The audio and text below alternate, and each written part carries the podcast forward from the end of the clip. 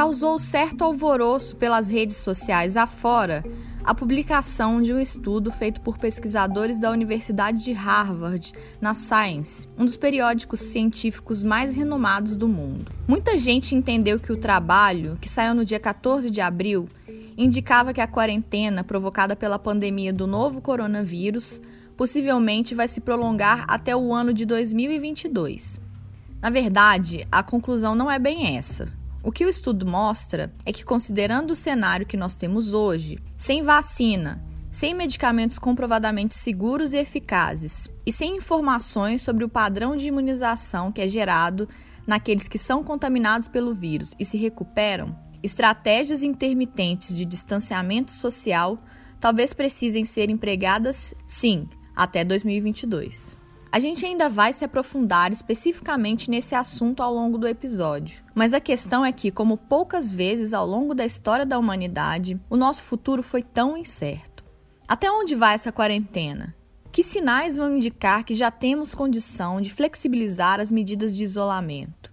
Em que termos isso vai acontecer? Enfim, o que vai ser de nós nos próximos meses? Essas são perguntas que provavelmente estão povoando a cabeça das pessoas, em maior ou menor medida, pelo mundo inteiro. É por isso que a discussão apresentada aqui nos próximos minutos vai girar em torno delas, as nossas perspectivas de futuro.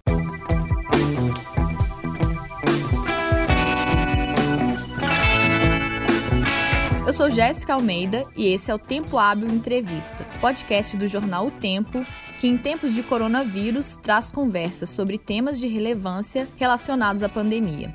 Durante o período de quarentena e isolamento social, os episódios têm saído sem periodicidade definida. Então, para acompanhar o que vem por aí, assine o Tempo Hábil no seu tocador de podcasts favorito. O programa está disponível em todos os tocadores de podcasts: Spotify, Deezer, Google Podcasts, Apple Podcasts, SoundCloud, enfim, no que você preferir é só buscar por tempo hábil.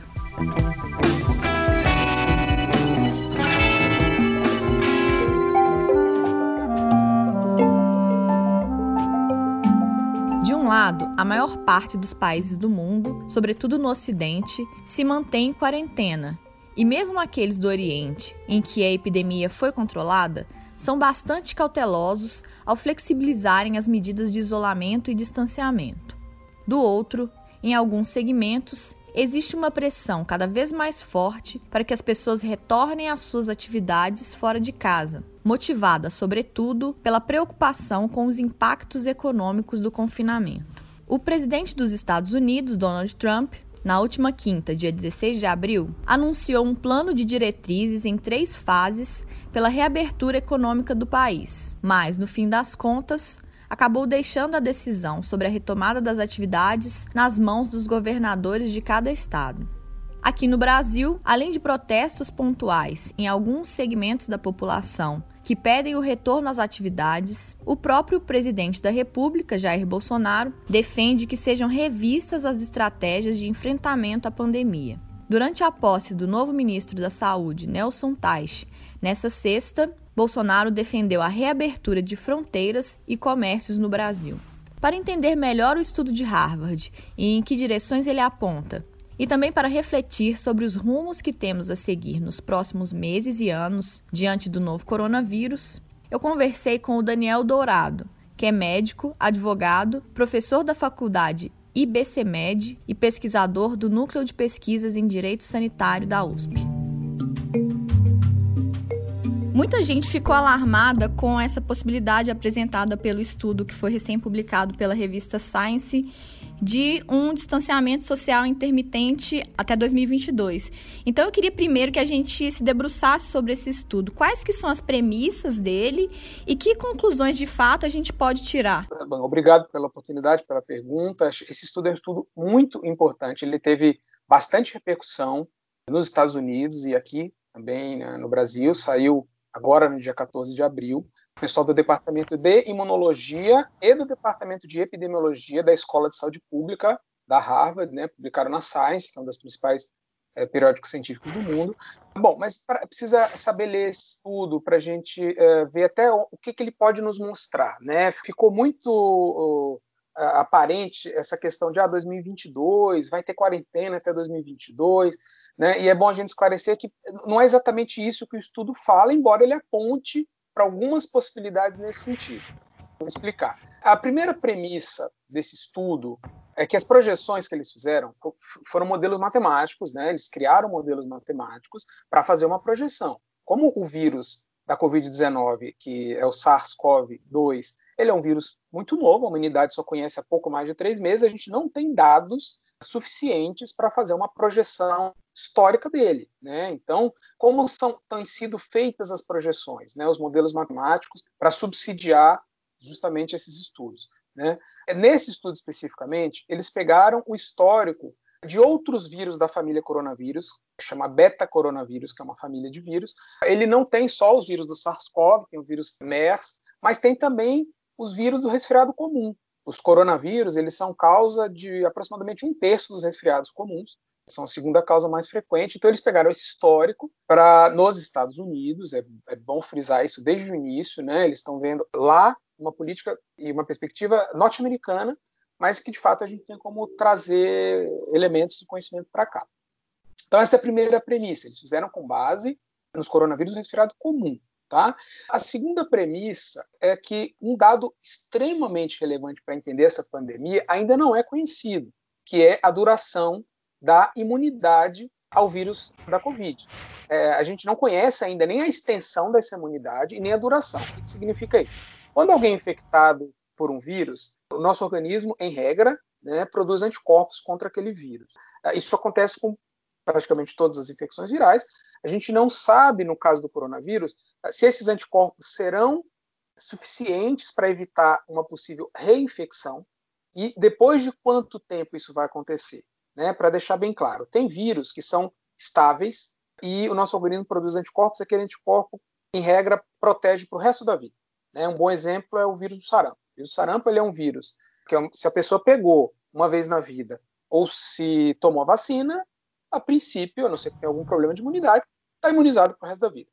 Mas isso não é regra para todos os vírus. O que a gente mais vê, por exemplo, o vírus da gripe, a influenza, é, a gente tem, você pega a gripe, fica imune durante algum tempo, só que o vírus ele muda muito, ele vai aparecendo com novas a gente chama são os antígenos, assim, novas características. Isso faz com que a imunidade seja parcial. Então a gente fica um pouco imune, mas não totalmente. Por isso que a gente pode pegar gripe várias vezes ao longo da vida e resfriado também. Bom, então essa premissa é importante por quê? Porque os autores desse estudo da Harvard, eles usaram, pelos dados que se conhece até agora, eles consideram, né, eles assumiram que é bastante provável que a imunidade ao coronavírus da Covid-19 não seja definitiva.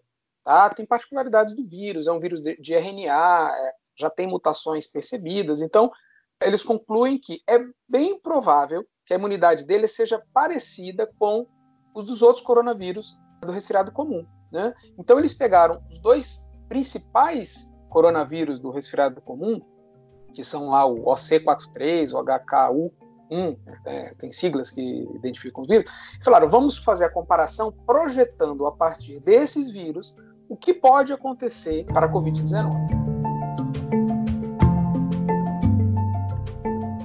Então, a partir daí, não sabendo como essa imunidade é, e fazendo essa projeção, e aí eles assumem outras premissas, né? E aí vai chegar na história da quarentena, que é a seguinte: uh, eles consideram que é provável que ele entre numa uma transmissão que a gente chama sazonal, né, como da gripe, ou seja, ele vem periodicamente.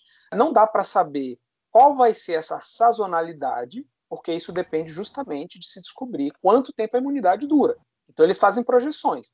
Ele pode ter uma sazonalidade anual, ele pode voltar de ano em ano, se ele tiver pequenas modificações, como acontece com os outros coronavírus e com as cepas principais do vírus da gripe, né, do, do vírus influenza.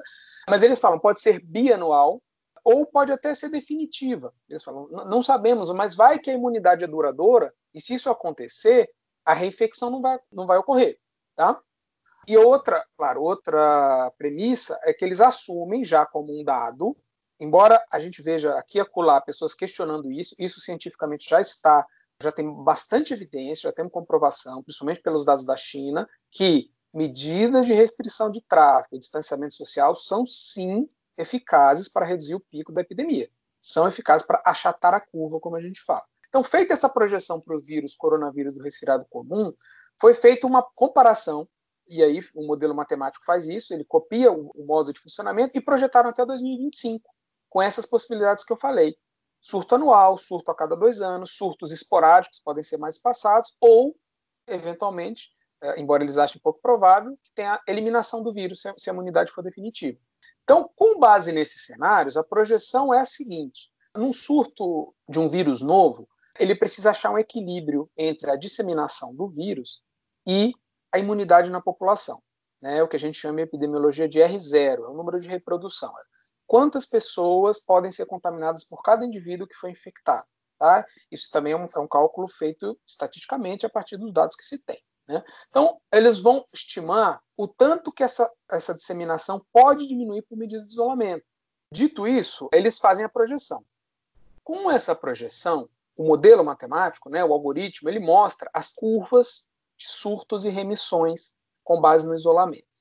Aí se chega a essa ideia, que me parece que é a grande contribuição desse trabalho, desse estudo para o debate atual, que é da possibilidade do distanciamento social intermitente. A partir dessas premissas, né, desse entendimento da base do estudo, a gente pode usar ele como um dado, um subsídio importante para se pensar no que vai ser necessário de isolamento daqui para diante. Como o isolamento social ele diminui a curva, o algoritmo, né, o modelo matemático, ele vai projetando o quanto pode achatar essa curva, o quanto vai diminuir a infecção, a depender de algumas variáveis. Então, nesse estudo, eles colocam como variáveis as possibilidades de diminuição da disseminação viral. Então, eles usam, por exemplo, 20, 40, 60% de diminuição. Como eu disse, não dá para saber exatamente quanto vai diminuir, a disseminação. O esperado é, e os modelos mostram isso, quanto mais eficaz o isolamento, quanto maior a restrição, mais ele vai conter a disseminação, mais ele vai diminuir o surto. E aí, outro dado importante, eles colocam como a linha de corte uma projeção que eles fizeram também de disponibilidade de leitos de cuidado intensivo, leito de UTI, na média nos Estados Unidos. Então, o que, que eles querem falar com isso? Olha, a gente vai ver aqui como os casos vão subir e se eles vão ultrapassar, se eles vão saturar a rede hospitalar. E eles passam a fazer essa, essa perspectiva do isolamento intermitente. É bom até explicar o que é, porque eu vi que surgiu muita dúvida em relação a isso. Isolamento social intermitente é basicamente consiste no seguinte: medidas de restrição maior de tráfego, de, de, de circulação de pessoas, né, de isolamento social propriamente dito, é o chamado lockdown, né, alternando períodos de algum relaxamento, alguma liberação de circulação de pessoas. Então, essa alternância é o que eles chamam de distanciamento social intermitente. A gente vai ter períodos em que vamos isolar mais, as pessoas vão ter que ficar mais em casa, e períodos em que vai ter alguma circulação permitida. Isso é na ausência de outras variáveis. Essa simulação até 2022, ela não considera, por exemplo, que vai surgir um tratamento eficaz, a gente ainda não tem, é muito bom salientar isso, né? e também desconsidera que vai aparecer a vacina. Então, se aparecer vacina e tratamento, isso muda essa projeção. Por quê? Porque o modelo matemático mostra que se fizer, eh, se forem feitas medidas de isolamento periódicas, mais ou menos espaçadas, a depender de outras variáveis que não tem como contemplar ainda, quando chegar lá em 2022, a gente já vai ter na população alguma imunidade, porque várias pessoas já vão ter pegado e vão estar em situações diferentes de imunidade, mesmo que essa imunidade não seja permanente, que vai permitir aí sim voltar a não, a não precisar fazer mais medida de isolamento. Bom, então as principais conclusões que eu cheguei Primeiro, né, a gente tem que usar isso como elemento, a gente precisa de mais estudos para ter subsídio de fato para as decisões. A gente vai precisar saber, principalmente, como funciona a imunidade do vírus. A partir do momento que a gente souber a duração da imunidade desse vírus e a sazonalidade, se tem ou não, a gente vai ter de fato um elemento mais consistente para pensar quanto de isolamento social a gente vai precisar e por quanto tempo. E a segunda conclusão que me parece importante chegar é que Sim, essa ideia de, de fazer isolamento e distanciamento social intermitente, ou seja, espaçado, alternada por períodos de alguma liberdade, pode ser eficaz. Por quê? Se a gente conseguir associar ela com rastreamento, né, ou seja, sair testando as pessoas para saber se tem imunidade, isolar os casos quando isso for necessário, né, colocar as pessoas em quarentena, isso vai, pode ser muito útil para quê? Para a gente controlar os pequenos picos que, que vão existir, vão continuar existindo do surto, até surgir a vacina. Porque como não tem imunidade, até surgir a vacina vai continuar acontecendo. Isso é um outro dado relevante. Eles, o modelo matemático mostra bem isso. Se o isolamento for muito eficaz e ele for liberado de uma vez só, a gente faz um isolamento durante algum, sei lá, dois meses. Eles projetam até 20 semanas no estudo. E aí, de uma hora para outra, é totalmente liberado. O que, que vai acontecer? Vai acontecer que você vai ter uma reserva entre aspas, uma reserva de suscetíveis, de pessoas que podem ser contaminadas, quando liberar, todo mundo vai pegar e vai ter um pico tão ou mais alto do que teria se não tiver feito isolamento. Então não adianta fazer uma medida de isolamento durante um tempo e depois liberar de uma vez. Aí vai, simplesmente vai ter o pico, em vez de ter em é, abril, maio, vai ter em agosto, entendeu? Vai só atrasar o pico. Mas a, a importância é, não basta a gente atrasar o pico, a gente tem que controlar para que esses picos caibam na capacidade de assistência que a gente tem. Isso é importante porque em nenhuma simulação, em nenhuma perspectiva, e é até bom a gente falar, a gente está falando até dos Estados Unidos, que, que, é o país que tem o maior número de leitos de UTI por habitante do mundo, nenhuma perspectiva dá para deixar o vírus livremente. Por quê? Porque em qualquer das simulações, se deixar correr livremente, ele vai saturar a rede hospitalar. Então, a ideia de isolamento intermitente é ir controlando né, os picos que vão continuar existindo, para quê? para que a gente dê conta, para que a assistência, a rede de saúde, dê conta de quando esses picos vierem, atender todos os casos graves. Mas o importante de entender é isso. Para conseguir, enquanto não houver vacina, e a vacina é o elemento mais importante, mais até do que o tratamento específico, porque o tratamento específico ele não vai evitar que os casos graves apareçam. Né? A gente só vai conseguir uma resposta melhor para os pacientes que fiquem graves. Né? Mas se eu não tiver leito para fazer o tratamento, não, não adianta muito. Né? Então, a vacina que de fato vai mudar. Né? Até aparecer a vacina, é provável sim que a gente precise de períodos de isolamento social. E esse isolamento social intermitente aparece como uma perspectiva né, para conter esses pequenos surtos, ou grandes, dependendo né, de como da, da eficácia desse, desse isolamento, para ir contendo para caber a quantidade de pessoas que vão ter casos graves na rede hospitalar. Voltando em alguns dos pontos que você já apresentou e juntando eles. Você já explicou o distanciamento social intermitente, mas eu queria, e acho que até trazendo mais para sua área, que é de políticas públicas, que você explicasse como é que funcionaria a logística disso por parte das autoridades e que outras ferramentas precisariam estar associadas a isso. Não, isso é uma coisa que a gente precisa de fato fazer. Né? É até bom você ter comentado isso, que a gente já viu circular algumas notícias, até do pessoal do Ministério da Economia já falou isso, de um tal passaporte da imunidade, né, que seria fazer testagem ampla né, e liberar as pessoas para voltarem ao trabalho.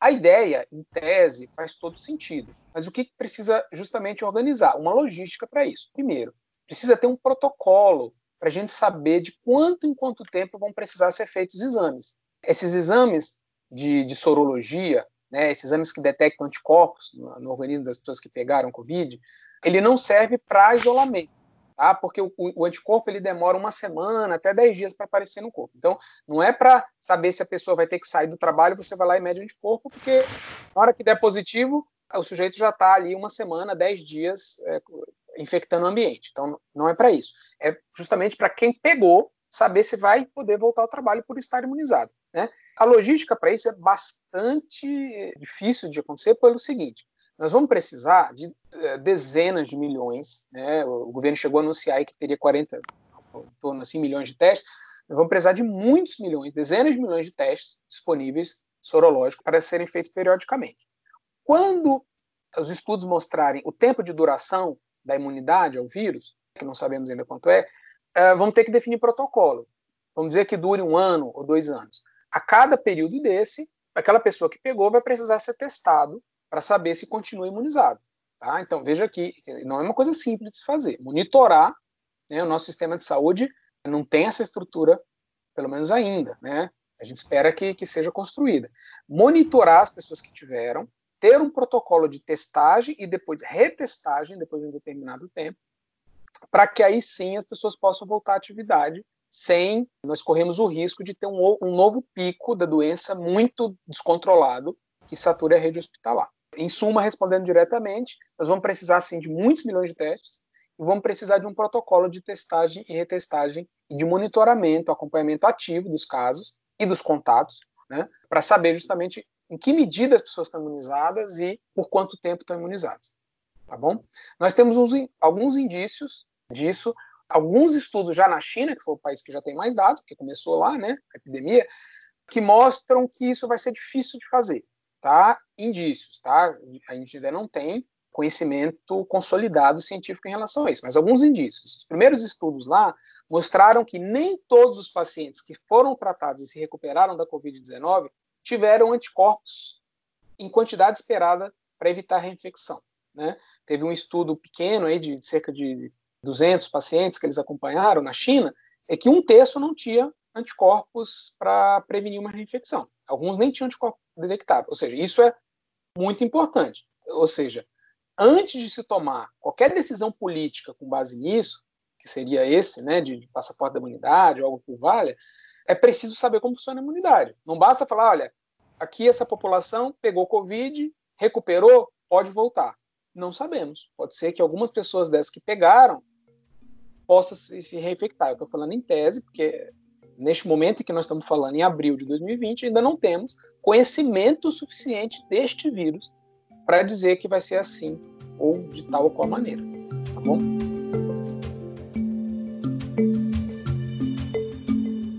E aí, considerando que a gente não sabe isso, de que forma isso influencia no processo de desenvolvimento da vacina?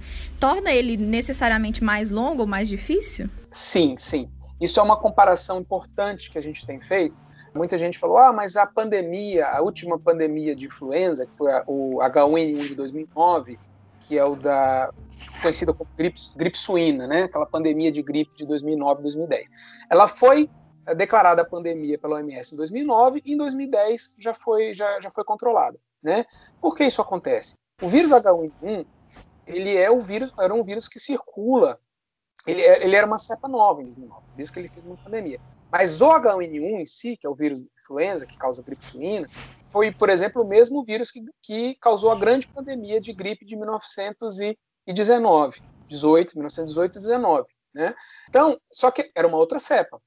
Existe uma memória de imunidade na população, tá? E no caso da pandemia de gripe de 2009, já existia vacina para o H1N1, não para aquela cepa, mas já existia vacina para o outro H1N1 que circulava.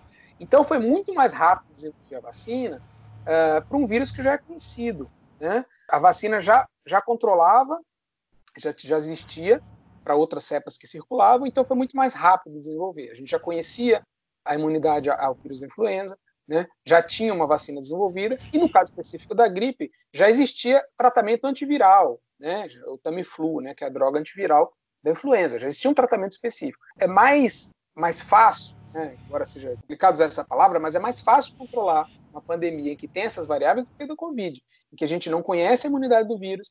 O vírus ele é parecido com outros coronavírus, mas o comportamento dele ainda não é conhecido, é novo, e, e não tem tratamento específico. Então, sim, a perspectiva melhor, pelo que eu tenho visto nos estudos, é que entre um ano, um ano e meio, mas é bom ressaltar que essa é uma perspectiva otimista, né, considerando que está sendo feito um esforço monumental de, de, vários centros de pesquisa no mundo para desenvolver a vacina para esse SARS-CoV-2, o vírus da Covid. Considerando esse esforço, é possível que dentro de um ano, um ano e meio, se tudo correr bem, a gente tenha uma vacina. Mas a gente não pode contar com isso. Né? Então é mais importante agora considerar a possibilidade, sim, de ter que fazer período de restrição periódico, como aliás a gente já está vendo que na China eles já estão considerando né, eles fizeram alguma liberação lá, já estão considerando já voltar a fazer algumas medidas de isolamento. A tendência é que isso aconteça em vários países. Né? A gente, obviamente, que nenhum país, nenhuma economia vai suportar ficar em quarentena durante meses e meses e meses. É inviável, né? Não tem como pensar nisso acontecer. Mas períodos de isolamento espaçados, intercalados, a tendência é que isso aconteça, né? até a gente ter a vacina. Professor, o agora ex-ministro da Saúde, Luiz Henrique Mandetta, inclusive na entrevista que acabou motivando a demissão dele para o Fantástico, ele falou que o período mais preocupante da crise aqui no Brasil vai ser entre maio e junho. E fez uma ressalva que, pelas proporções aqui do nosso país, ele não pode ser comparado a, por exemplo, a Itália ou a Espanha. Então, tem duas perguntas a respeito disso. A primeira é considerando o momento da curva em que a gente está agora e as medidas que já foram adotadas aqui no país, qual que deve ser a cara desse momento mais preocupante aqui no Brasil? A gente pode chegar a um quadro como o dos Estados Unidos, que registraram quase 5 mil mortes em 24 horas? Olha, Jéssica, é, é, bastante preocupante. Né? A gente tem avisado desde o começo, quem está lendo os estudos, quem está prestando atenção nos estudos, já tinha antecipado, eu mesmo já tinha alertado lá atrás que, olha, os Estados Unidos vai ser o centro em muito breve, né?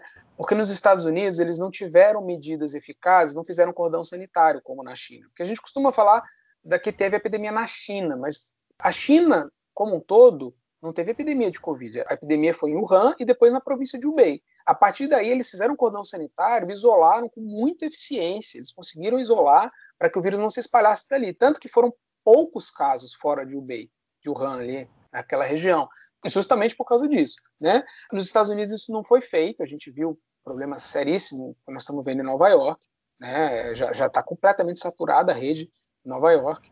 Né? Nós temos outro foco de epidemia na Califórnia, né? e temos vários focos nos Estados Unidos. Né?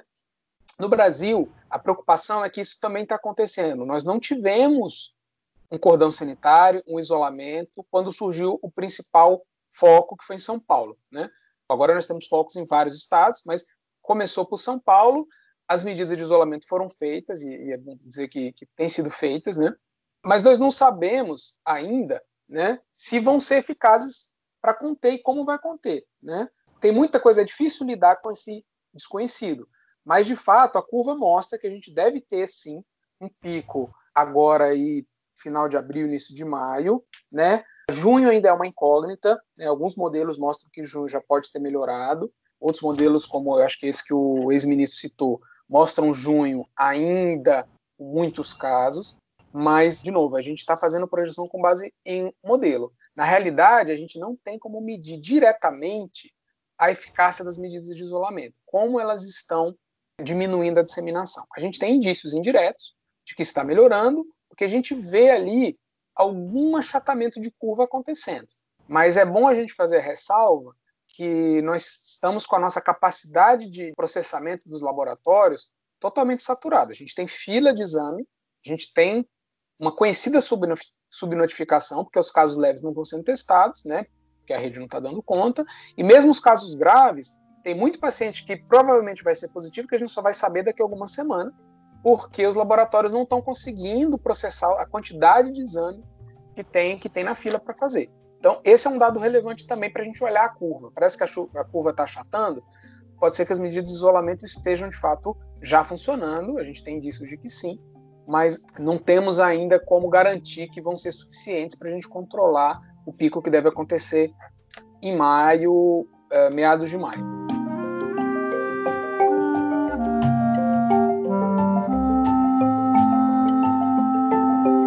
E a segunda pergunta relacionada a isso é: considerando que o Brasil tem alguns lugares em situação crítica, como São Paulo, Fortaleza e Manaus, e outros em que a coisa está mais ou menos sob controle, como aqui em Belo Horizonte, como é que deve funcionar esse afrouxamento ou não das medidas de isolamento? É possível afrouxar numa região enquanto a outra vive um colapso?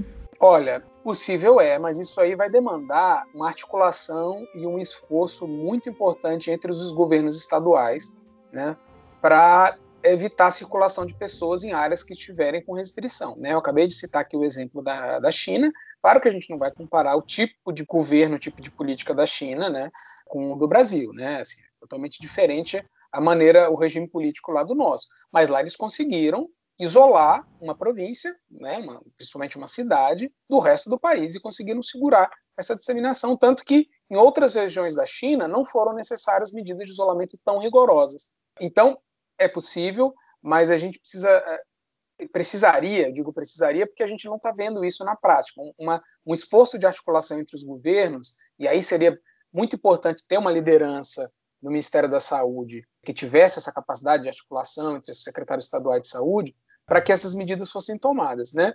Porque outra possibilidade, é, a gente tem que considerar a capacidade instalada nesses locais em que já está vendo, né? E que vai haver uma quantidade maior de casos. né? Determinado região de saúde, determinado estado que tiver um pico, mas não tiver capacidade instalada para atender, é, precisaria pensar em alguma maneira, e aí também é uma logística complicadíssima, de deslocamento para regiões que tenham melhor assistência. Né? A gente está vendo, por exemplo, São Paulo, que é onde tem mais leito de cuidado intensivo, está com hospital de campanha, tem muito caso e tem uma rede que, até agora, estamos falando aqui no meio de abril, né, está dando conta, né, com um outro caso de saturação da rede, mas está dando conta dos casos graves. Né? Alguns municípios e alguns estados não vão ter isso. Então, acho que vai ser, a gente vai ter aí um bom um bom teste para articulação interfederativa, né, entre municípios e principalmente entre estados, para ver é, em, em, que medida vamos poder controlar. E eu acho que é importante, né, porque se algum estado tiver uma situação pior, ou alguma região uma situação pior, essa região vai ter que ficar com medidas mais restritivas, que não necessariamente vão precisar ser tomadas por todos os estados. Então, no nosso caso, no Brasil, né, pensar nessas medidas de, distanciamento social intermitente, a gente vai ter que pensar também em medidas de distanciamento, de distanciamento intermitente em diferentes momentos, em diferentes regiões. Afinal de contas, nós estamos falando de um, de um país continental, né? A gente tem que pensar cada foco no Brasil, né? Por isso que é difícil a gente comparar o Brasil com pegar um país europeu, países europeus que são Portugal. Portugal é do tamanho, a população, a dimensão de Portugal é da cidade de São Paulo. Né? Então a gente não pode pegar a realidade de um país e transplantar para o Brasil diretamente. Por isso que eu tenho usado bem como modelo assim para a gente olhar o que está acontecendo nos Estados Unidos, né? que é um país também de dimensões continentais, também com estados, é claro, tem as particularidades, é diferente. O regime federativo dos Estados Unidos é bastante diferente do nosso, mas a, a gente olhar para como eles estão fazendo lá. E o que a gente tem visto lá é que cada estado está lidando da sua maneira, dependendo da situação. Professor Daniel, só para terminar, o novo ministro da Saúde tomou posse nessa sexta, numa cerimônia em que o presidente fez um discurso defendendo a abertura de fronteiras e do comércio. Considerando o estágio do Brasil dentro desse processo todo, dá para estimar a que distância a gente está de poder fazer isso de uma forma segura? Olha, eu acho que é é imprudente assumir qualquer compromisso em relação a isso agora. A gente tem visto todos os países que fizeram fechamento estão prolongando, estão prorrogando a abertura, como a gente viu, por exemplo, a França, agora essa semana, né? Ainda é muito cedo para achar que é seguro fazer isso. Nós não chegamos no pico no Brasil, né, em nenhum estado. Nós não, não estamos vendo declínio de casos, pelo contrário, nós estamos vendo aumento de casos já considerando essa subnotificação, essa dificuldade de testar todos os casos, eu acho que é muito cedo para falar disso ainda. Acho que uma perspectiva mais realista seria pensar nisso a partir de meados de maio, final de maio, que é quando a gente espera já ter um, um quadro mais consolidado, uma curva mais consolidada. Né? Como eu falei, alguns modelos estão mostrando junho ainda no pico, e alguns modelos já mostram que junho talvez já haja declínio. Mas, de novo, são modelos. A gente precisa ver como a realidade vai se comportar. Agora, abril, é muito precoce já começar a pensar em relaxamento de medidas. Não é hora de relaxar, agora é hora de segurar as medidas de distanciamento. Professor, queria te agradecer pela entrevista. Muito complexa a conversa, mas muito esclarecedora também. Obrigada. Obrigado, Jéssica. Espero que tenha conseguido traduzir aí, é uma preocupação que eu tenho tido, traduzir uh, essa linguagem acadêmica, científica, para informar as pessoas.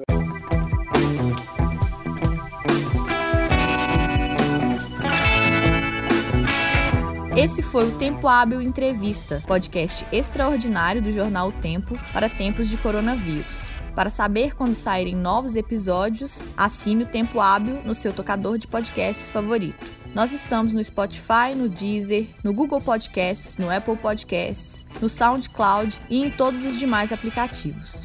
Eu sou Jéssica Almeida e fiz a produção, o roteiro, a edição e a mixagem do programa.